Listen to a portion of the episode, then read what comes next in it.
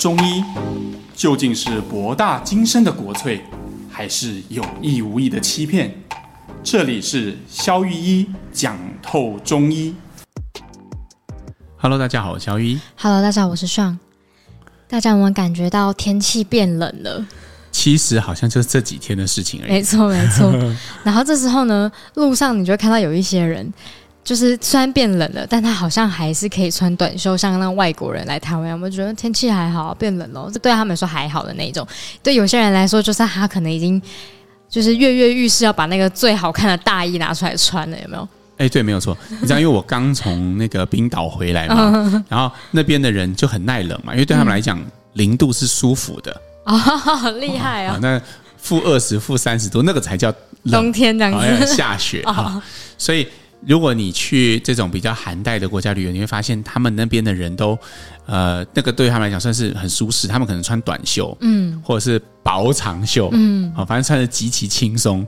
然后，但是你看，像我们这几天稍微有点冷，所以稍微大概就是可能二十度以下，对，二，大概降了凌晨十五，对对对。然后就会有人拿出羽绒衣、跟围巾，还有帽子，对对对对对，就拿还有暖暖包都出动了。这时候我就心里想说，哎，奇怪了，好像有一些人。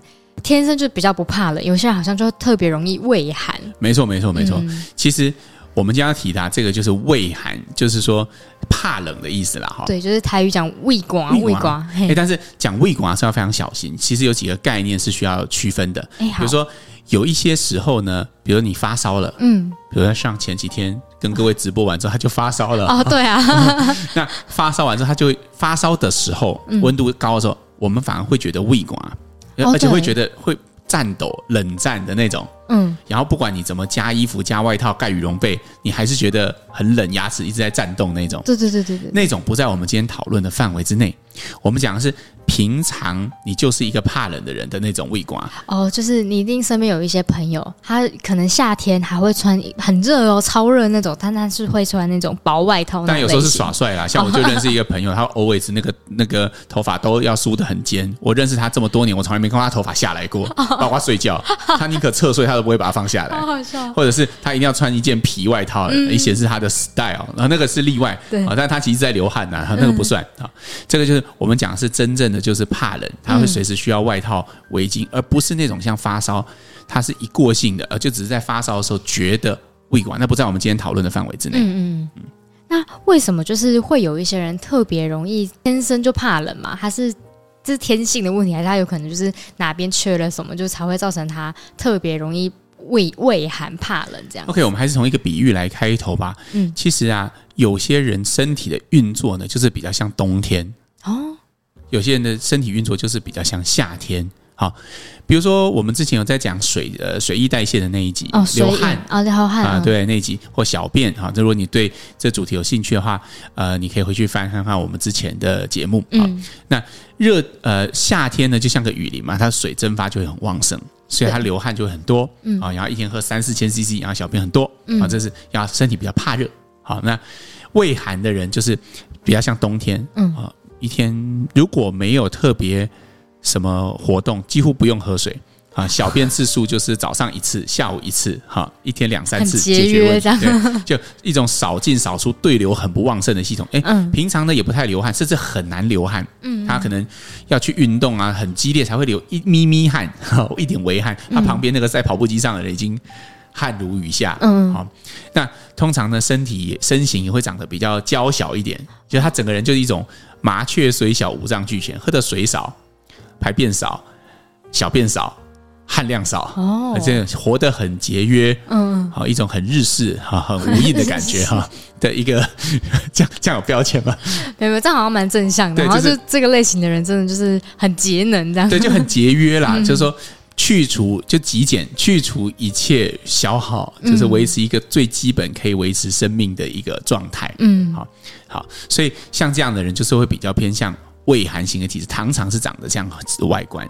他他会有可能后天突然变得很畏寒吗？对，我们为什么要特别讲无印这件事情啊？哦、就是要告诉大家，体质只是一种啊、呃，就是分类，它没有所谓的好或不好。哦，有很多人觉得哦，我怕冷，我是不是身体很差？对啊，大家都会这样，大家都会这样想嘛。但我觉得这其实是一个很大的迷失。有人怕冷，就有人怕热；有人是雨林，就有人是冬天；有人是夏天，就有人是冬天。哦、所以它其实没有好或不好。嗯，体质只有你是什么或不是什么。那是什么不是什么里面都同样都会有一些价值和代价的。嗯，比如说怕冷的人，通常小病会比较多。哦，所以他就是他，所以他一定就是比较虚嘛？他会感觉他自己比较虚，比如说他常会觉得胸闷。嗯，我常会觉得心悸，嗯，啊，常会觉得拉肚子，这个很常见，嗯，啊，或者是呃觉得怕冷，啊，觉得自己身体好像很差很虚，人家都会笑他啊，现在才几度，然后啊，他你冷气常常会跟办公室同事说，哎，可不可以调高一点？我觉得很冷。我以前女生班有些女生就很对啊，就是很像娇滴滴的这样子，啊，但是就会让人觉得好像身体很差。但你会发现啊，这群人他们其实去做健康检查的时候，通常都没有任何问题。嗯嗯。反过来，那些觉得自己壮得跟头牛一样，运动健将、很少感冒的人，他们常常是热性体质。他们到了三十岁、四十岁，他们常常会有三高的问题，嗯，肥胖的问题，嗯。所以，到底哪一种是好，哪一种是不好？其实没有绝对答案。我们只是在解说这种体质，并不是说这个体质有问题。嗯。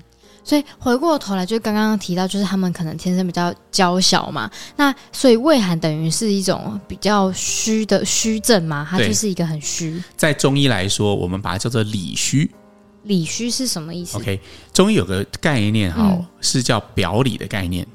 我们指的是这个症状或这个表征发生的位置，很好理解啊。比如说，呃，如果今天你是皮肤炎，它发生在皮肤上嘛，这就是个表哦，这就是表哦，哦。容易流汗或不容易流汗，这个就是个表，嗯，对吗？或者是发热恶寒，通常我们也会把它叫做表，嗯，好、哦。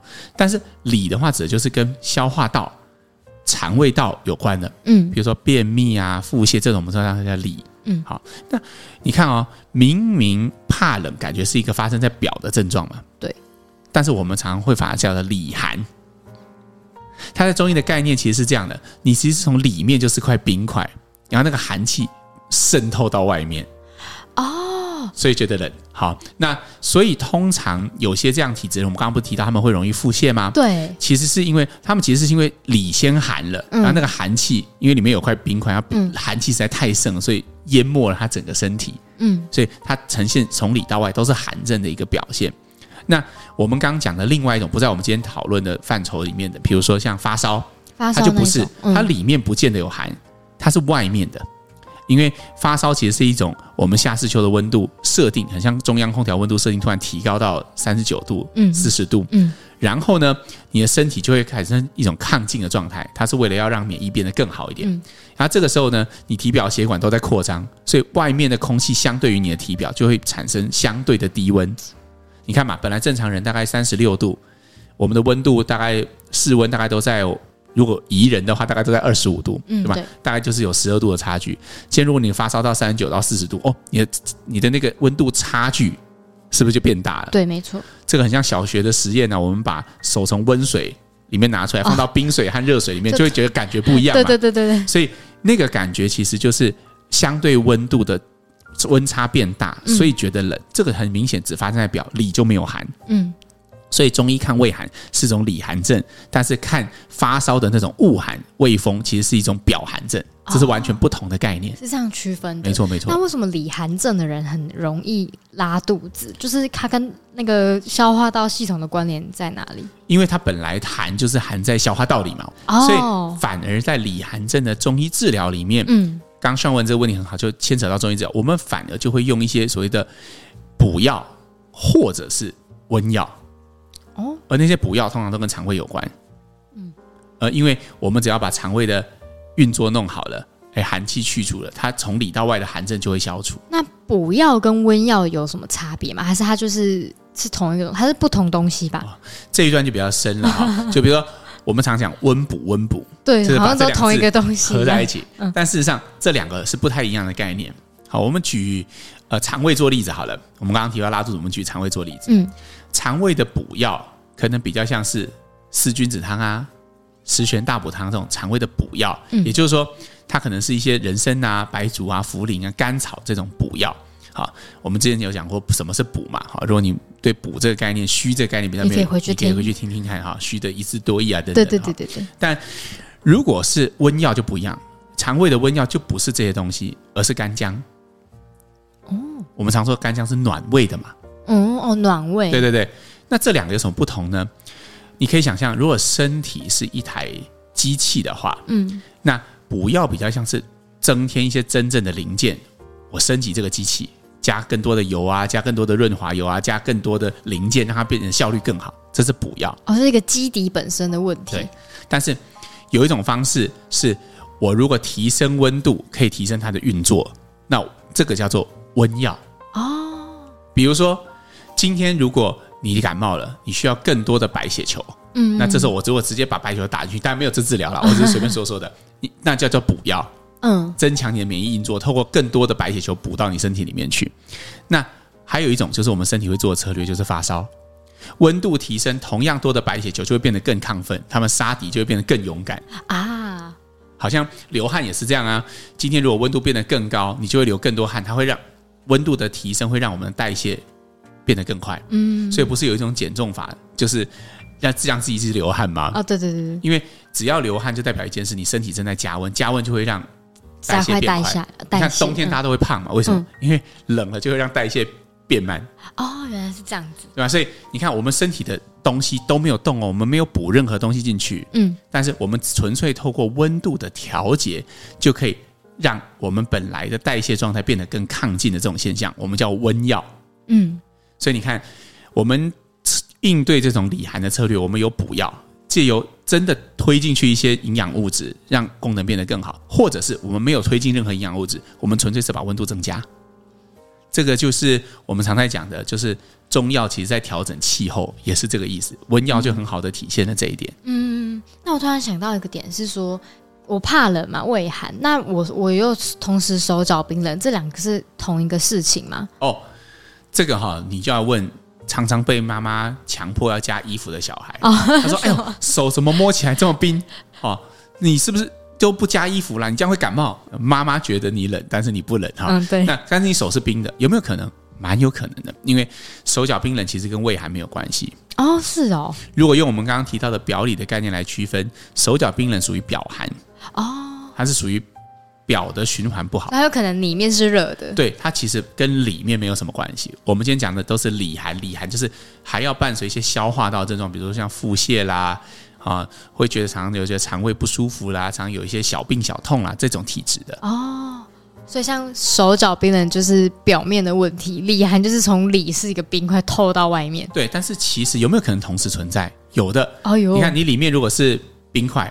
有没有可能慢慢这个寒气渗透到让你手脚冰冷？有可能，有可能。嗯、所以我们没有办法从手脚冰冷这个单一的症状去看它是表寒还是里寒。嗯，我们反而是要看一些整体的状况。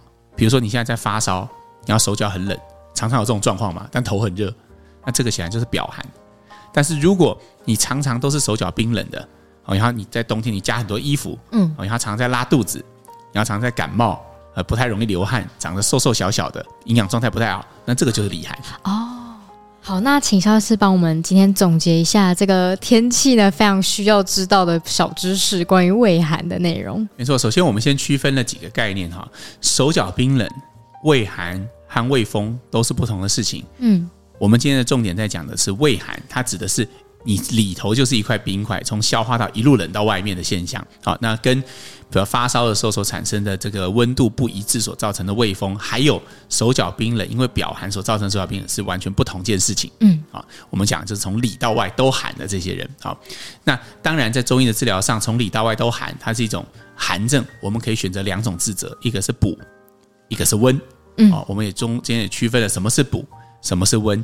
一个是借由投注一些营养物质，让它的机能变得更好。那温法呢，是指说借由温度提升，让它的功能变得更亢进。可是实际上我们没有推进去任何东西。啊，它的关系有点像呃火种和火柴之间的关系啊。对对对，火种可以升高温度啊，但是但不能没有火柴，但不能没有火柴。对好，那火柴基本上才是我们补进去的东西。对，那温度提升。只是让它烧得更剧烈、更亢进一点。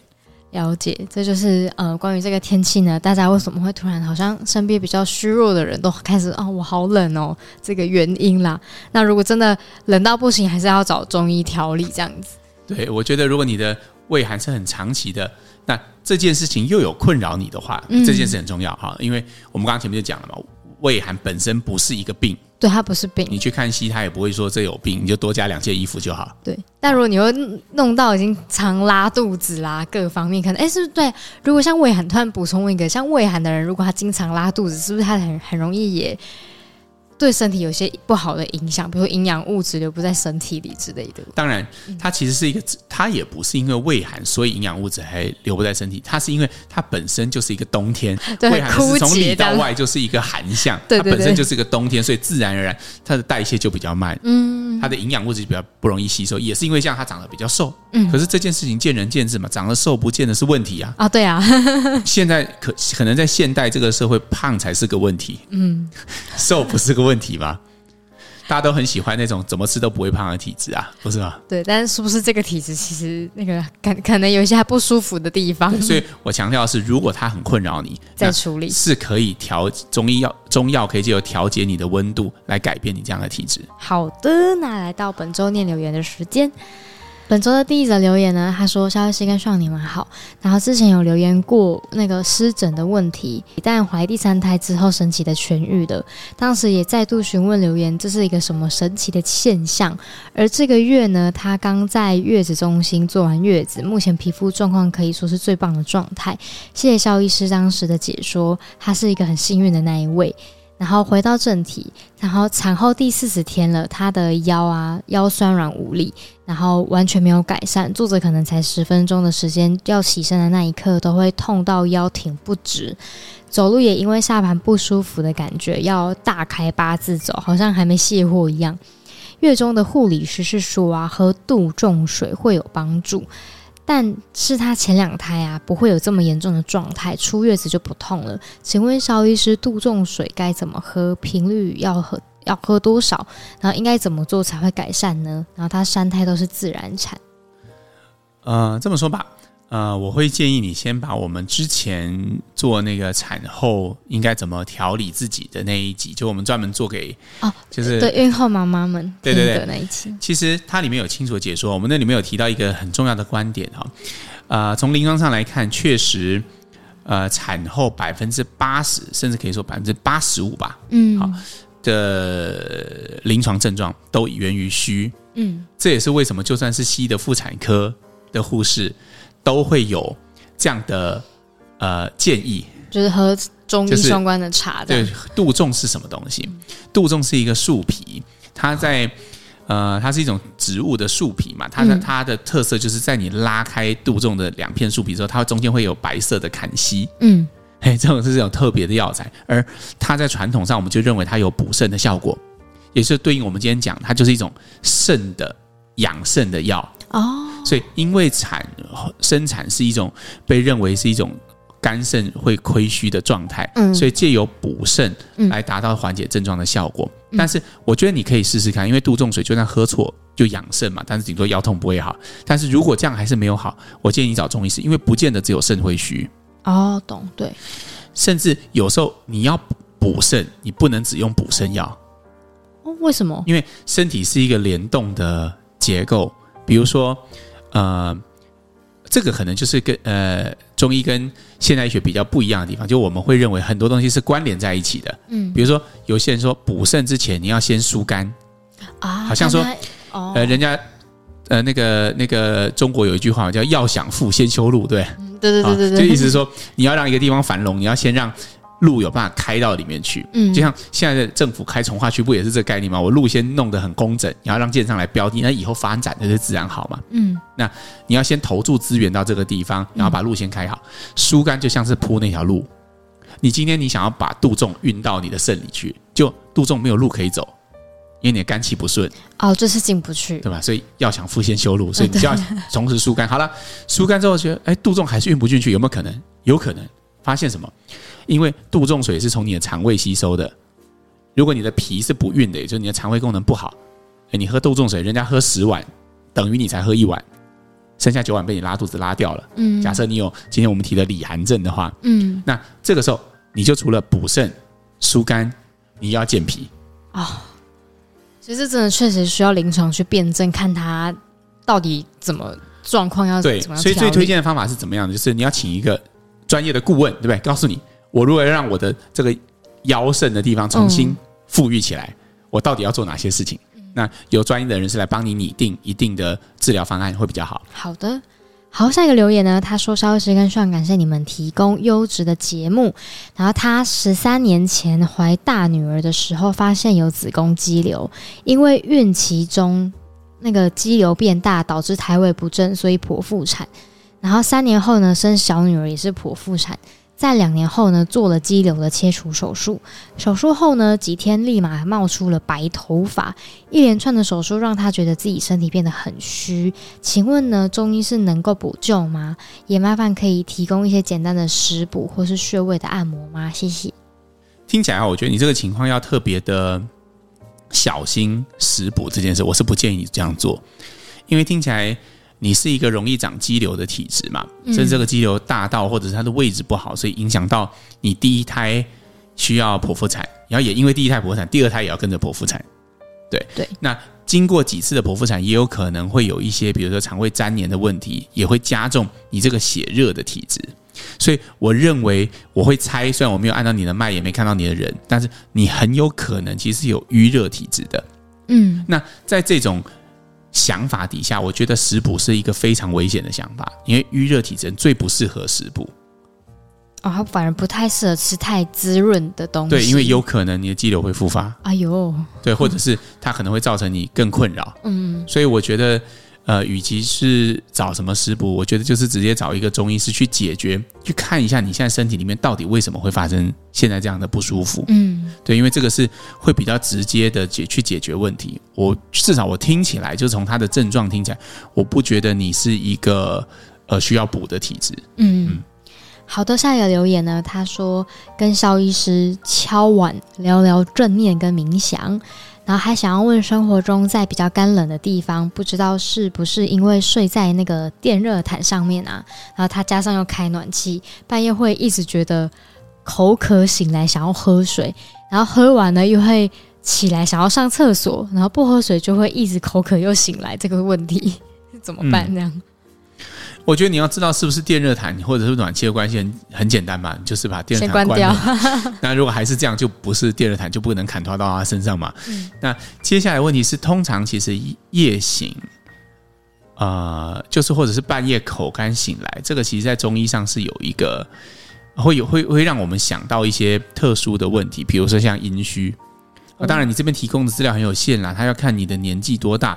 如果今天你比较偏向啊、呃，可能四五十岁，甚至年纪更大，嗯、你阴虚的可能性比较多。如果你是二三十岁，我就比较倾向不会，比较不会这样看这个问题。嗯、那当然，呃，如果是阴虚，你就要解决阴子的问题，它就不是单纯从呃电热毯就就就就可以解决的。嗯，因为半夜醒来，半夜会口干，你应该问的问题是为什么白天不会？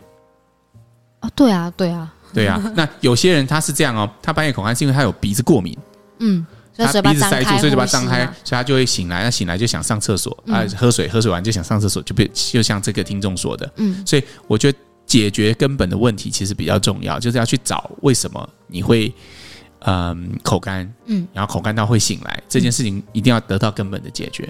好的，然后本周的最后一则留言呢，他问说呢，想要了解坐月子真的可以改变体质吗？他有听到朋友说吃很纯的麻油鸡可以改变体质，是真的吗？也想要了解坐月子要怎么样做才会有机会改善体质的状态呢？我觉得确实女生生产后体质会。呃，是一个能够改善体质的契机，这个是我认同的。嗯嗯嗯。但是，是不是每一个人都要吃很纯的麻油鸡？这一点我存疑。嗯。就回到我们刚刚，比如说有一位听众在问的，他觉得他现在很虚。对。啊，开过两次子宫肌，有时候觉得很虚。哎，那这这这这这需不需要这个？甚至前面也有人问说，哎呦，他产后觉得腰酸。可是你看，我们给出了完全相反的建议嘛？一个建议他不要补。一个建议，他应该就是可以补，杜仲水可以试试看，哦、对，对吧？你会发现，不是我们颠三倒四，是每一个人的状况，根据你所提供的资讯，确实是不一样，不太一样。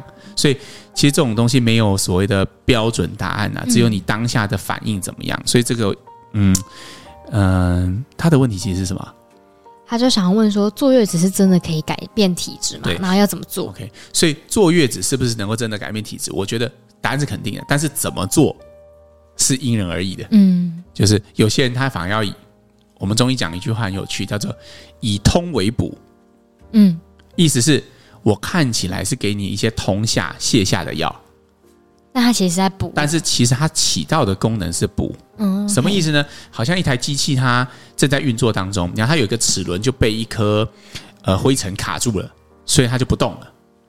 这时候你说啊，我给它上更更高的电力。更高瓦数的动力不对吧？你只要把灰尘清新，它就可以正常运作。这就叫以通为补。你现在身体最需要的事情就是通，通可以让这个机器顺利的运作下去，这就叫以通为补。嗯，所以比如说刚刚的那位听众，我就建议他：哎，以前长过肌瘤，你很有可能是需要通的，嗯，你不是需要补的，千万不要死补。但前面那一位，哎，有杜仲水问题的、产后的，你有高几率是需要补的。所以这完全都是不同的状况。所以怎么坐月子？其实是一个比大家想象中更深奥的问题，不是说有多纯的麻油鸡就来多纯的。嗯，如果你是以通为补的，你吃了麻油鸡，那就会塞住，哦，就会反效果。没错，没错，没错。对，所以这个可能也是需要去找临床的医生帮你鉴别一下。坐月子是铁定要的，但是怎么做，我觉得建议找临床医师帮你处理。好的，本周的留言就到这边。然后我们十二月的直播是十二月十三号礼拜三晚上八点，跟一月十号的晚上八点。然后就再请大家记得来收看我们的直播。好，我们下次再见喽，拜拜拜。